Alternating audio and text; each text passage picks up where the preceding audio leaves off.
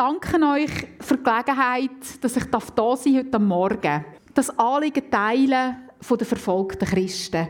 Und es ist mir sehr, sehr bewusst, dass an so einem Sonntagmorgen viel erbauernde und gemütlichere und flauschigere Themen gibt, als von Verfolgung zu hören.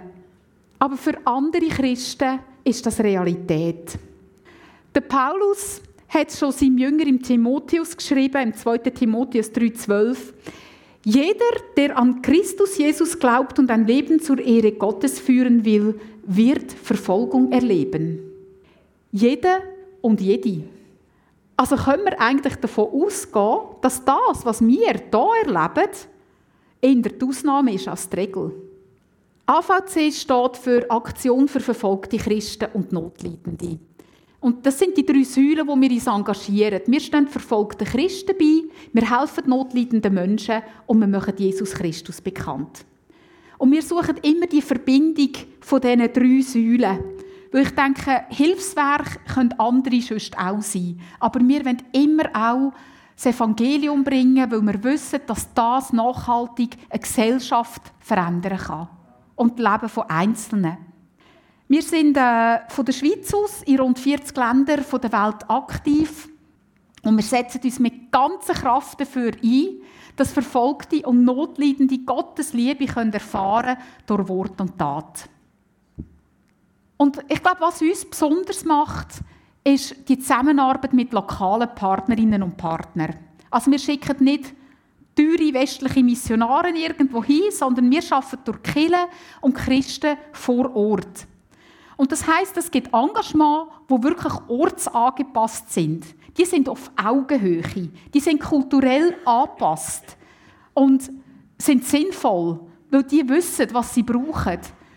Und sie sind günstig und oft auch sehr unkonventionell. Das erlebe ich immer wieder. Und das heißt auch, dass wir in sehr unzugänglichen Gebieten aktiv sein können, wo auch ausländische Organisationen gar nicht mehr geduldet werden oder wo es auch für Westler viel, viel zu gefährlich wäre zum Arbeiten oder wo man gar nicht an die Leute herkäme. Wir bleiben dran mit Biss.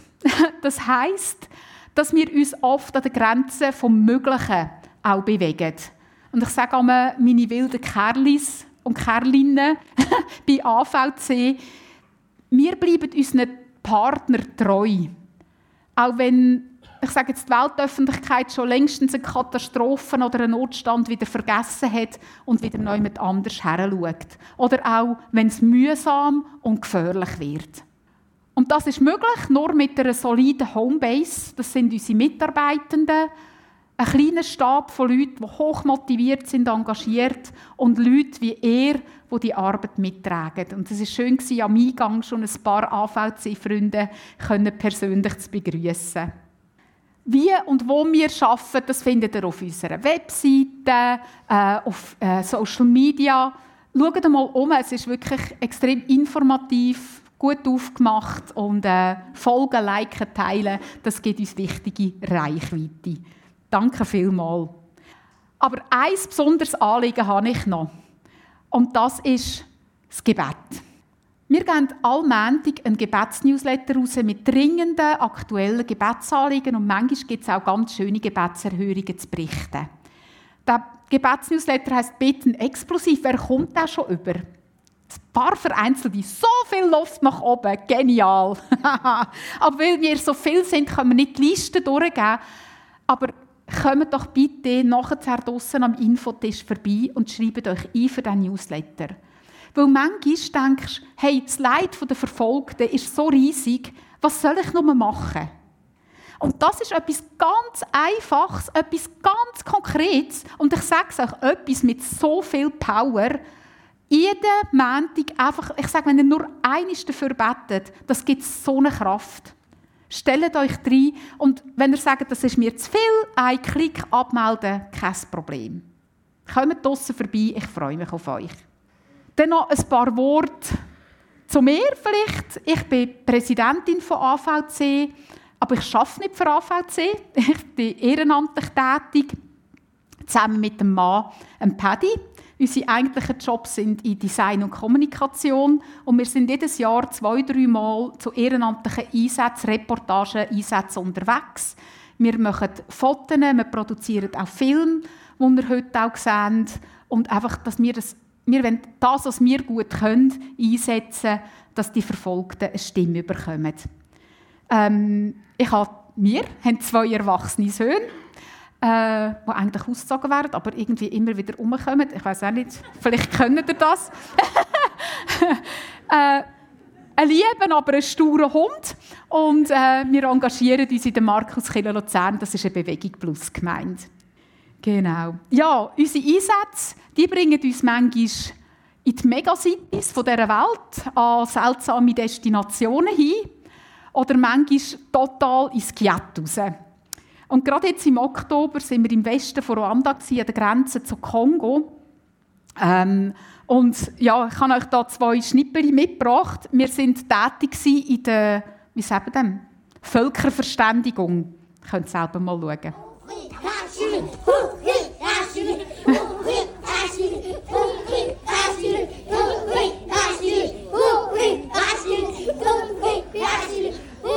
Also man hat immer ein sehr ähm, williges und, äh, Publikum gefunden. Haufen Kinder, die anlängen und denken, oder davor rennen, weil sie die weiße Frau sehen. Das habe ich auch erlebt. Genau. Oder man hat Naturtalent entdeckt, vielleicht für deine Band.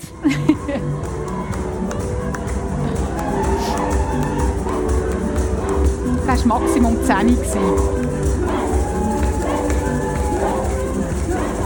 Und das ist der Pastor.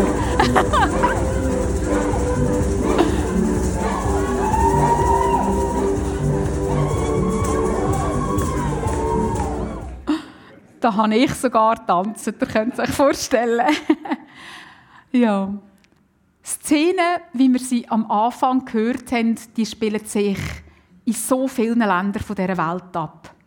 In 50 Ländern weltweit werden Christen stark verfolgt. 50 Länder. 360 Millionen Christen sind starker bis sehr starker Verfolgung ausgeliefert. Und im letzten Jahr sind 5600 Christen wegen ihrem Glauben getötet worden. Das sind Zahlen von Open Doors. Aber ich bin sicher, dass die Dunkelziffer noch viel höher ist. Ich glaube, das sind die, die wir können. Nur ein Bruchteil der Wirklichkeit. Christenverfolgung hat ganz viele ganz hässliche Gesichter. Aber was ist Christenverfolgung? Christenverfolgung ist der, wenn Christen wegen ihrem Glauben mit Konsequenzen rechnen für ihren Besitz, für ihre Familie, für Lieb und Leben. Oder wenn es ihnen nicht erlaubt ist, Kirchen zu bauen oder nur schon auch sich privat neu zu versammeln. Oder wenn es gesellschaftlich oder gesetzlich nicht erlaubt ist, dass du jemand anders einladest zum christlichen Glauben. Oder dass es nicht erlaubt ist, dass du dich selber nur schon zu deinem Glauben bekennst. Oder nur schon ja, dass du dich selber auch dürftest zum Christentum hinwenden. Und gerade innerhalb der Familie passiert sehr viel Verfolgung. Und ich finde das immer besonders tragisch. Stell dir vor, du wirst von deiner Familie einfach eingesperrt daheim. Man gibt dir nichts zu essen, keine Decken, du musst auf dem Boden schlafen. Oder man verweigert dir dein Erbe, weil du Christ geworden bist. Oder du wirst unter Prügel von den Heimen weggejagt. Man reißt dir Kleider vom Leib und jagt dich auf die Straße. Und allen wird gesagt, unsere Tochter ist gestorben. Das sind alles Zeugnisse, die ich persönlich gehört habe. Oder das sind die vier indischen Männer. Sie sind Brüder. Und zuerst ist einer von ihnen Christ geworden und nachher dann alle anderen auch. Und wo der Vater das realisiert hat, ist er dieser Weg verrückt worden dass sie veranlasst haben, dass die ins Gefängnis gerührt worden sind. Und zwar unter wirklich traurigen Umständen. Und das Verrückte ist, der geht jede Woche vorbei bei diesen vier Brüdern, geht die besuchen im Gefängnis. Und er ist sehr einflussreich, er müsste nur mit den Fingern schnippen, wäre frei. Und er sagt, die einzige Bedingung ist, dass ihr zum Hinduismus zurückkehrt.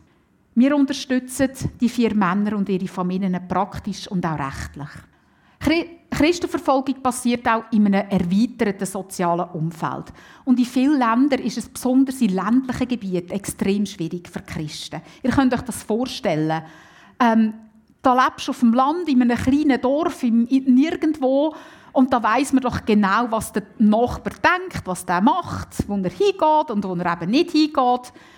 Und dort erfahren Christen so viel Gewalt, auch von ihren Nachbarn, von dieser Dorfgemeinschaft. Ihre Häuser werden angezündet, die Felder werden verwüstet, das Vieh wird umgebracht oder aus verjagt.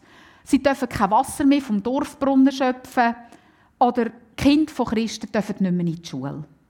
Und aktuell leisten wir Rechtsbeistand und praktische Hilfe für 13 Familien in Indien, die miteinander insgesamt etwa 200 Personen von ihrer Dorfgemeinschaft vertrieben worden sind, mit nichts anderem, weder dass sie haben. Zusammen mit Babys, alte Leute, die müssen tagelang im Dschungel ausharren. Ja, es ist wirklich in vielen vielen ländlichen Gebieten wirklich extrem herausfordernd. In vielen Ländern werden Christen auch ganz offiziell durch den Staat verfolgt. Und auf das werde ich gerne heute einen Schwerpunkt legen. Und gerade absolutistische Regimes, Diktaturen, ich frage mich manchmal, was ist denn das? Warum reagieren die so allergisch auf die Christen? Das sind doch ganz friedliche Leute die ihren Beitrag zur Gesellschaft leisten wollen, oder? Was ist denn das? Und ich glaube wirklich, das ist ein geistlicher Clash. Da treffen zwei Welten aufeinander. Und die ich-bezogenen, bösen Menschen, ich kann es nicht anders sagen, die fühlen sich so herausgefordert von diesen Christen vom Friedensfürst Jesus. Das geht nicht zusammen, das ist wie Wasser und Feuer. Und unter den Top 10 von diesen Ländern mit der massivsten Christenverfolgung sind mehrere Staaten mit islamisch-extremistischen Strukturen. Zum Beispiel Pakistan. Und da ist zum Beispiel ein ganz beliebtes Mittel, dass man einfach den Christen sagt, ah, ihr habt Gotteslästerung gemacht. Und gerade in dem August, jetzt letzten August, ist eine extreme Welle von der Gewalt über eine Stadt im Bundesstaat Punjab geschwappt. Und der Auslöser war, dass drei Christen angeblich religiöse Schriften geschändet haben. Und die Bevölkerung ist dann gezielt über die Moscheen wirklich aufgestachelt worden. Und das ist das Resultat. Es war ein schrecklicher und tragischer Anblick. Mir fehlen die Worte, das zu beschreiben. Verbrannte Kirchen, die Einrichtungen und Bibeln brannten. Über 500 Familien sind vertrieben worden. Die Regierung unterstützt uns nicht. Niemand beschützt uns. Ich rufe euch, meine christlichen Brüder und Schwestern, auf, uns zu helfen, Gerechtigkeit zu erlangen. Wir sind arm, Arbeiter und leben unter entsprechenden Bedingungen. 500 christliche Familien sind malträtiert und ihre Häuser niedergebrannt worden. Auch 21 Kirchen, darunter drei bis vier große verschiedener Konfessionen. Die Christen hier brauchen dringend Unterstützung und Gerechtigkeit und Schutz vor den Extremisten.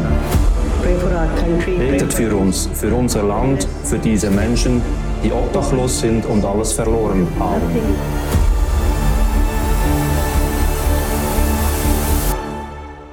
Insgesamt die letzte Zählung 25 Kille zerstört, 600 Häuser plündert und über 1000 Familien mussten die Stadt verlassen. Zehn Leute sind im Gefängnis und sie werden gefoltert, damit sie die Anschuldigungen, die man gegen sie erhebt, akzeptieren. Und das ist wieder ein Vorteil von dieser Arbeit durch lokale Partner. Unsere Partner in Pakistan selber haben gerade nach der Aufhebung von dieser Ausgangssperre rein und können von Not- und Aufbauhilfe leisten. Ein anderes Beispiel für Verfolgung durch den Staat ist, dass du durch den Geheimdienst bespitzelt wirst und massiv unter Druck gesetzt wirst. Zum Beispiel in Kuba. Und das hat auch Claudio R. erlebt. Wir konnten ihn interviewen. Er ist Leiter von einer christlichen Arbeit unter Studenten. Da haben sie einfach von der Bushaltestelle weggeschnappt und drei Tage irgendwo in einem Wald verhört, und massiv unter Druck gesetzt. Man hat seine Familie bedroht. Und dann am Schluss ganz nett angeboten, du kannst selbstverständlich weitermachen, was du machst.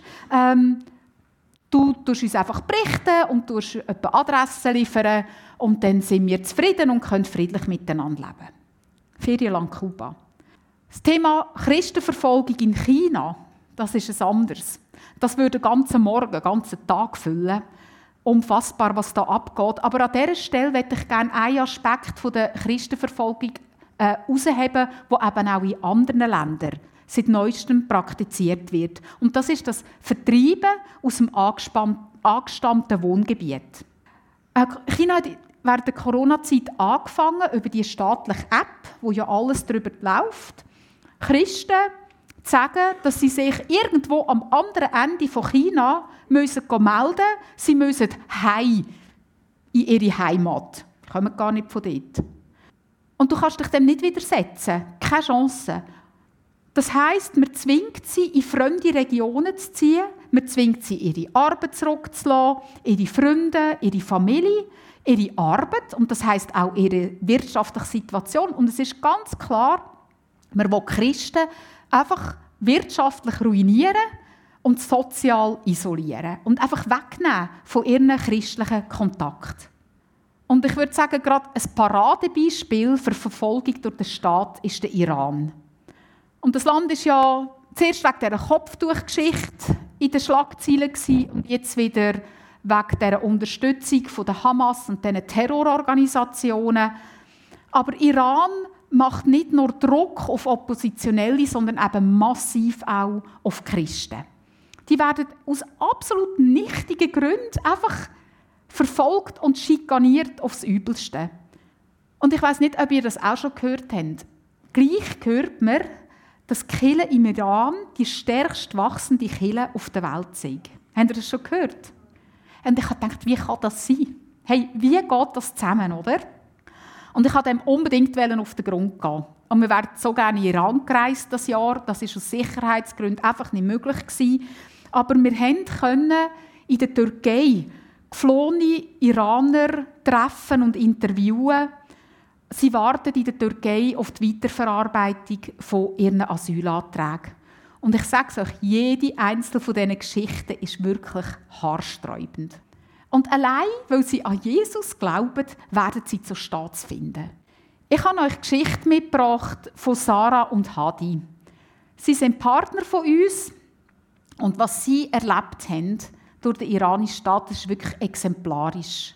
Wie der Staat mit Christen umgeht und auch, und das bin ich mir vorher auch nicht bewusst gewesen, wie sie auf der Flucht und ihrem Exil einfach von einem Elend ins andere geraten. Sie haben unser Internetcafé geschlossen, alles konfisziert und unsere Finanzen blockiert. Wir haben unsere Tochter verloren. Sie drohten uns zu steinigen. Wir hatten keine Wahl. Wir mussten fliehen.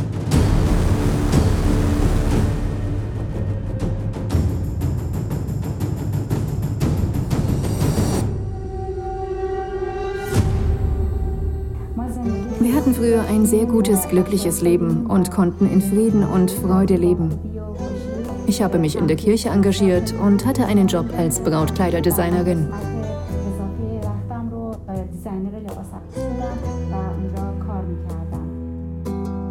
Auch ich habe in der Kirche mitgearbeitet und gleichzeitig mein eigenes Internetcafé betrieben. Hier habe ich ganz mutig das Evangelium verkündet, obwohl es das iranische Gesetz verbietet, mit Muslimen den christlichen Glauben zu teilen. Kurz nach unserer Hochzeit bin ich schwanger geworden. Unsere Tochter Adriana wurde geboren und meine Freude war riesig.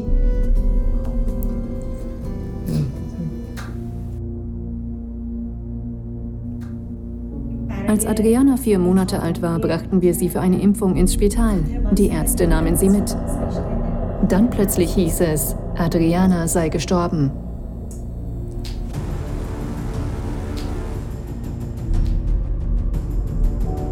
Sie gaben zuerst einem abgelaufenen Impfstoff die Schuld. Dann behaupteten sie, Adriana sei schon vor der Impfung krank gewesen. Als wir unsere tote Tochter sehen wollten, hat man uns das verweigert. Wir durften sie nicht mal beerdigen. Man hat sie uns einfach weggenommen, weil wir als Christen keine Rechte hatten. Die Regierung nahm mich dann auch beruflich ins Visier. Sie behaupteten, ich würde Pornografie verbreiten. Das war natürlich eine komplett erfundene Anklage, aber es gab ihnen einen Vorwand, mein Geschäft zu schließen. Dann hat die Regierung einfach so unseren Trauschein annulliert und unsere Ehe als ungültig erklärt. So hat man uns gezwungen, getrennt voneinander zu leben. Sonst hätte man uns nach dem geltenden Recht gesteinigt. Zu der Zeit hat die Regierung auch unsere Kirche geschlossen. Der Druck auf die Gemeinden nahm zu. Christen wurden immer mehr verfolgt.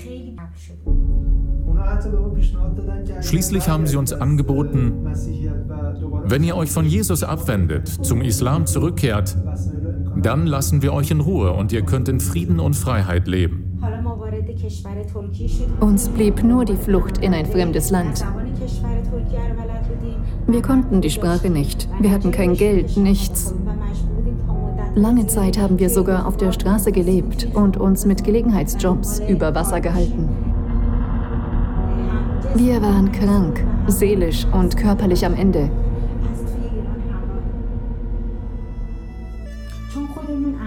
Mitten in all den Schwierigkeiten hat uns der Heilige Geist gebraucht und wir fanden Unterstützung. So fingen wir an, mit anderen Flüchtlingen über Jesus zu sprechen. Wir helfen ihnen, wir teilen unser Leben und unseren Glauben mit ihnen. Wir erklären ihnen das Evangelium. Wir taufen sie und machen sie zu Jüngern von Jesus.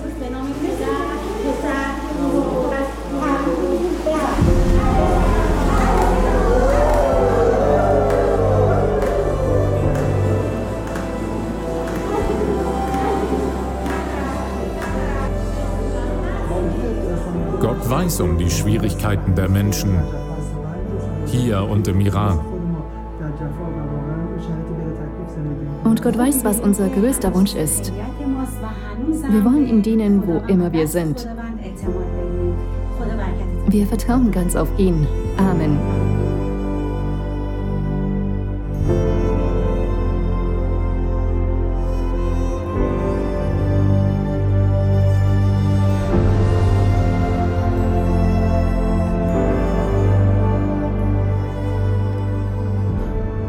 Sind politische Dissidenten, die sich dort taufen. Das war sehr bewegend. Und meine heißeste Taufe ever in einem Hammam, wo irgendwie 40 gradiges Wasser hatte. Ja, aber die Geschichte von Sarah und Hadi, ihr spürt es vielleicht zwischen den Zielen. Wir gehen davon aus, dass die Tochter nicht gestorben ist, sondern dass man sie ihnen einfach weggenommen hat. Und man weiß genau, eben, sie können sich nicht wehren. Wo sie sich wollen, rechtlich wehren, hat der Druck angefangen ähm, und der Terror gegen sie.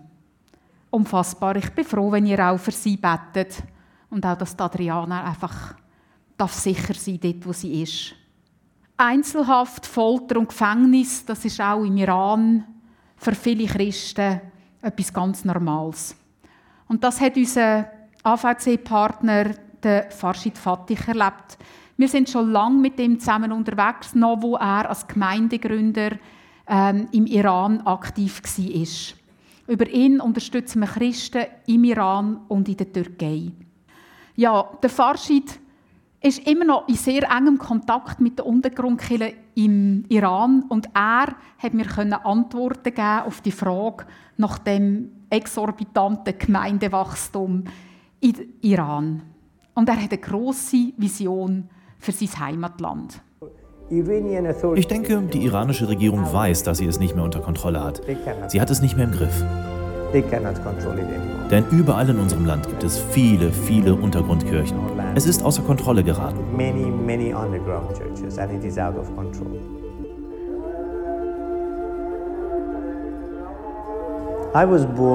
Ich wurde in eine muslimische Familie geboren und bin im Iran aufgewachsen, kurz nach der Islamischen Revolution 1979. Nachdem ich Christ geworden war, engagierte ich mich stark in der Gemeindearbeit. Ich ging nach England, um am Elam Bible College zu studieren. Ich kehrte mit viel Leidenschaft in den Iran zurück und war mir meiner Berufung sicher. Doch die Kirche stand unter einem enormen Druck der iranischen Regierung. Sie durfte nicht mehr evangelisieren. Deshalb startete ich bei uns zu Hause eine Untergrundkirche. In fünf Jahren gründeten wir 48 Gemeinden in 20 Städten im ganzen Iran. Wir zählten etwa 900 Personen. Wir wuchsen sehr schnell, trotz vieler Einschränkungen durch die Regierung und die Behörden. Alles lief gut bis zum 26. Dezember 2010. Sie griffen alle unsere Häuser an, die Häuser der Kirchenmitglieder und der Kirchenleiter in unserem Netzwerk. Sie verhafteten mich zusammen mit 120 Pastoren, Leitern und Gemeindemitgliedern. Sie verurteilten mich zu sechs Jahren Gefängnis. Fünf Jahre wegen Verstößen gegen die nationale Sicherheit und ein Jahr wegen Aufwiegelung gegen das islamische Regime. Sie hielten mich fast ein Jahr lang in Einzelhaft in einem kleinen Raum gefangen. Es gab Zeiten, in denen ich dachte, sie würden mich hinrichten. Ich habe im Gefängnis viel erlebt, aber niemals Einsamkeit. Nein, er ist so gut zu mir. Er war so gut zu mir. Und manchmal ist er in Zeiten des Leidens sogar näher. Nach 1820 Tagen wurde ich aus dem Gefängnis entlassen.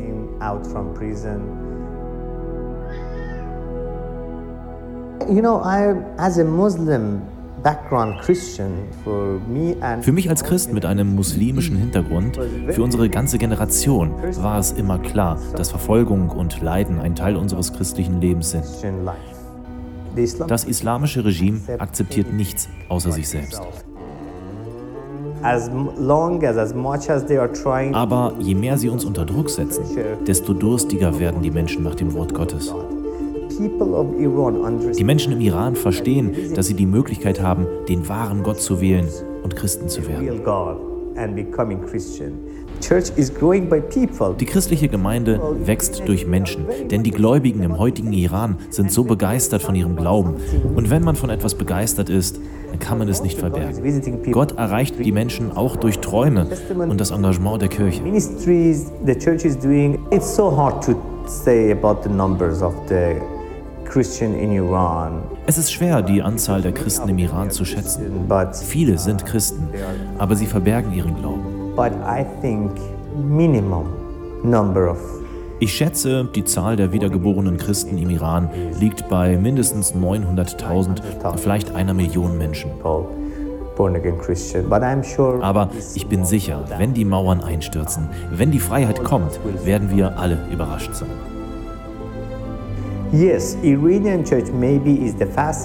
Ja, die iranische Kirche ist vielleicht die am schnellsten wachsende Kirche der Welt. Aber ich möchte die iranischen Gemeinden nicht nur so wachsen sehen, also sondern auch in die Tiefe.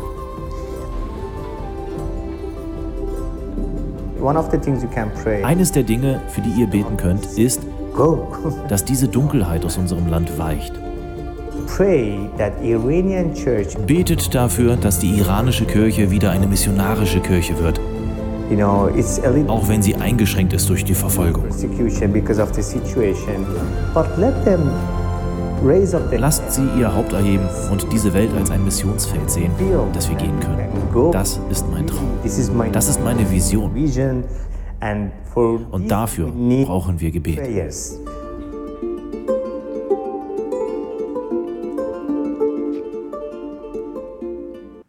Grosse Vision.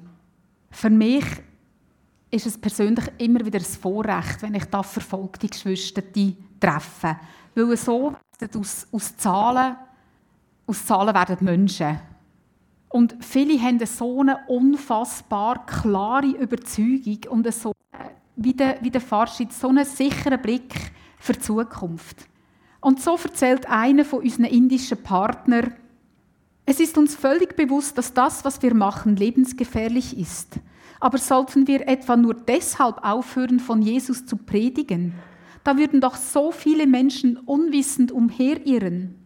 Wir kennen die Wahrheit und haben den Auftrag, allen davon zu erzählen. Und wenn wir unser Leben verlieren, haben wir nachher trotzdem noch die ganze Herrlichkeit mit Jesus vor uns.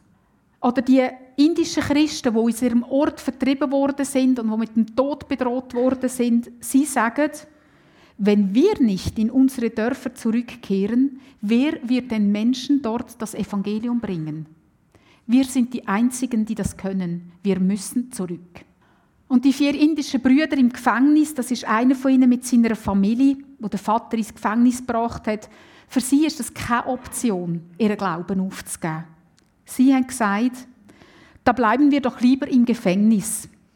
Das ist der sicherste Ort, an dem man Jesus anbeten kann, ohne Angst haben zu müssen, dass einem Schlimmeres passiert. Ja, die Haltung, die imponiert mir enorm.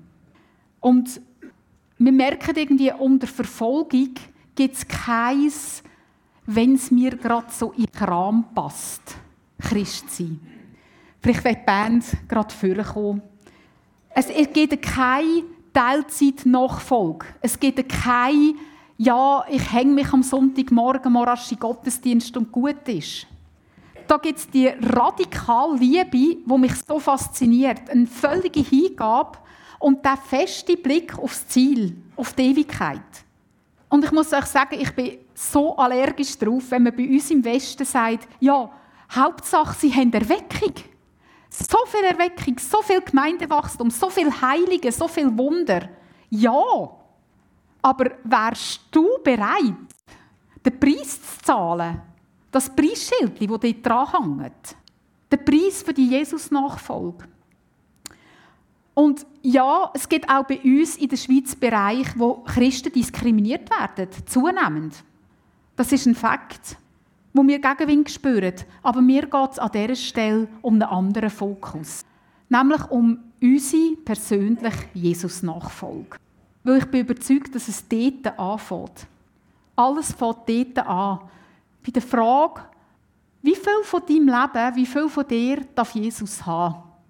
Wie wichtig und wie bestimmend darf er sein in deinem Leben? Was ist dir wert, zu ihm zu gehören? Und die Frage, wo investierst du dein Leben? Ich bin überzeugt, es läuft am Schluss auf das raus, auf die Frage, für was lebst du? Und die Frage, was darf dich eben dein Glauben kosten? Und schau, die verfolgte Kirche, die macht es uns vor. Die sind all in. Da gibt es keinen Kompromiss, kannst du gar nicht machen. Die stehen, die widerstehen und die teilen unverfroren die gute Nachricht. Die sind das Licht dort, wo es am feistersten ist. Und ich bin so überzeugt, wir können uns von dem eine, so eine dicke Scheibe abschneiden. Das hier, das hat Paulus ähm, aus seiner römischen Gefangenschaft an die Gemeinde in Philippi geschrieben. Philipper 3, 13 bis 14. Nein, liebe Freunde, ich bin noch nicht alles, was ich sein sollte. Aber ich setze meine ganze Kraft für dieses Ziel ein, indem ich die Vergangenheit vergesse und auf das schaue, was vor mir liegt. Ich versuche das Rennen bis zum Ende durchzuhalten und den Preis zu gewinnen, für den Gott uns durch Christus Jesus bestimmt hat. Das ist unser Hochsiegvers. Denk manchmal, was haben wir uns da ausgelesen? Hey, und wenn du nicht da bist, fehlt Jesus etwas. Ihr habt eine Vision für die Gemeinde. Eure Vision ist es, das Evangelium zu den Menschen zu bringen. Eure Vision ist es, Reich Gottes zu leben und zu erleben. Eure Vision ist es, Barmherzigkeit und einen Dienst am nächsten zu tun. Wenn du nicht da bist, wenn du deine Berufung nicht lebst oder nur so halbpatzig, dann fehlt Jesus etwas. Kann er nicht arbeiten. Oder die, die arbeiten, brechen die Zähne, weil sie zehn Sachen auf einmal machen müssen. Lasst euch doch anstecken von dieser Hingabe zu Jesus von unseren verfolgten Geschwistern. Und ich glaube, das ist das Geschenk, das sie in uns machen. Die Ermutigung und Deutsch gesagt auch manchmal Schuttis Vödli muss sagen, jetzt aber hü Kommt in die Hof. Wir haben heute gehört von Erweckung. die geht nicht vom Himmel. Die kommt durch dich und durch dich und durch mich. Aber für das müssen wir ganz nah an Jesus bleiben. Es geht nicht um Leistung. Ich hoffe, ihr versteht mich gut. Es geht um die Jesus-Beziehung, dass ich gebe dir alles mit Hut und Haar. Und ich glaube, wir sind uns auch einig, dass die Welt mehr als je die Liebe und die Vergebung und die Gnade und die Versöhnung, den Frieden von Jesus braucht. Mehr als je vorher. Und die, die sie bringen, das sind wir. Wir haben keine Zeit mehr für Larifari. Amen.